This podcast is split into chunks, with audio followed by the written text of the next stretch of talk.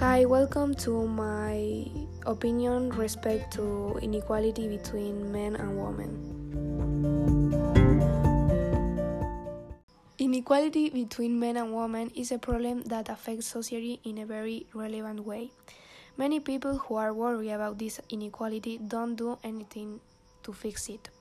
Recently, a news item came out that said that for a woman earn the same money in the same job as a man, she has to work 84 more days.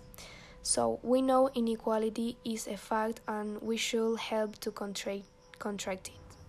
In the past, just 80 years ago, women didn't have the rights to vote.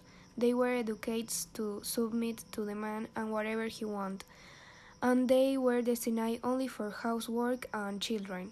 They weren't living with the appropriate conditions, so men was luckier than women and there are things that have changed but not enough. There is no difference between men and women beyond biology. And this isn't a sufficient reason. We must frame the inequality in rights and opportunities. And maybe you think there cannot be absolutely equality because there are too many jobs that men do better than women because of their physical conditions and the way they have been educated. But let me tell you that you don't have to think like that.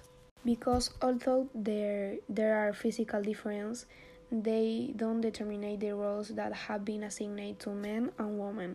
In reality, they are social constructions at uh, that are born in prejudice and patriarchal culture. culture. In short, the difference between men and women are fictitious constructions made by society from the moment we are born, and not real contracts. From the above, it can be deduced that if both, both sexes are educated without roles established as proper to our physical condition, it's probably that we all develop the same capacities without one sex being considered better or more important than another. Another is because that women and men have to have the same access to rights and opportunities. In conclusion, it's very important that we all search the equality between men and women and start see the life under a gender, gender perspective in this way, we will build a society more democratic, free, and egalitarian, in which doesn't exist the fight between sexes.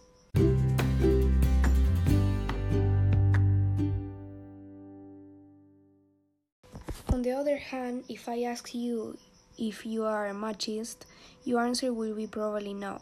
But one big part of that inequality is due to micromachism that are uh, small gestures that help perpetuate gender role and soften violence against women.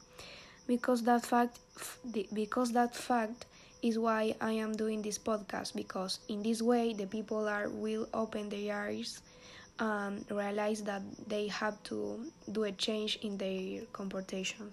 How we know in the present, those women who are worried about this inequality are in a social movement that are feminism, in which they protest for all these inequalities that shouldn't exist.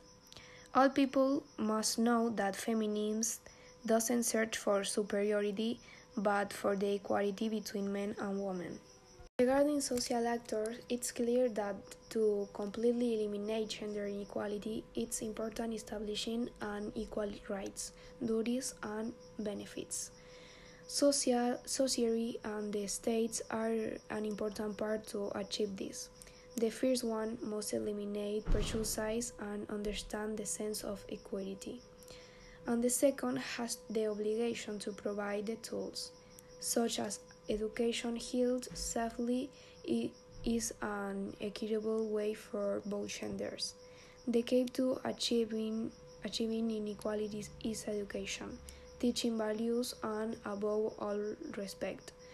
As long as this is in part of society, how, uh, not only will gender inequality continue to exist, but social difference will also exist.